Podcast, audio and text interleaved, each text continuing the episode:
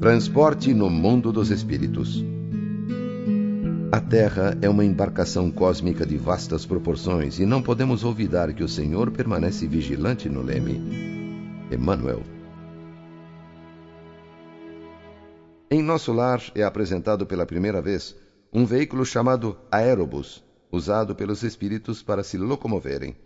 Trata-se, na verdade, de um grande carro ou ônibus suspenso do solo a uma altura de cinco metros mais ou menos e repleto de passageiros, constituído de material flexível de enorme comprimento, ligado a fios invisíveis em razão do grande número de antenas no todo.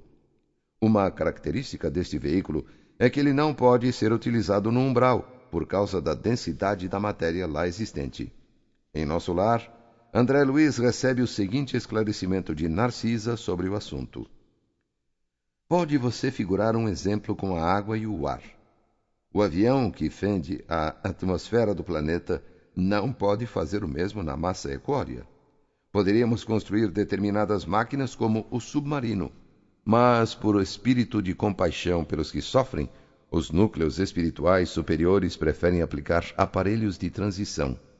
Além disso, em muitos casos, não se pode prescindir da colaboração dos animais.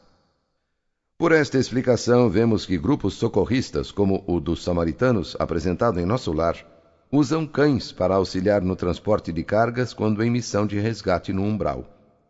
Narcisa também narra que em nosso lar alguns habitantes podem dispensar o aerobus por terem a capacidade de volitar de um local para outro.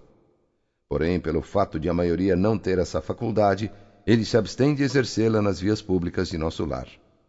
Essa abstenção, todavia, não impede que se utilize a volitação longe da cidade quando é preciso ganhar distância e tempo. Um exemplo de uso da volitação foi quando Narcisa foi até a casa física de André Luiz ajudar o companheiro que buscava seu auxílio na cura de Ernesto, atual marido de Zélia, ex-mulher de André. Ao nos depararmos com seriados de ficção científica como Jornada nas Estrelas, vemos a possibilidade de desmaterialização, e é natural imaginar que espíritos também possam fazer isso. Pelo exposto em nosso lar, temos relatos somente da possibilidade de volitação para se deslocar rapidamente em longas distâncias.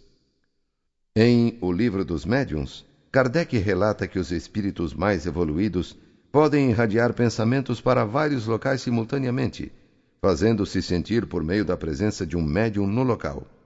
Ele compara essa possibilidade ao Sol, que, mesmo estando em um determinado local, consegue irradiar calor em várias direções simultaneamente.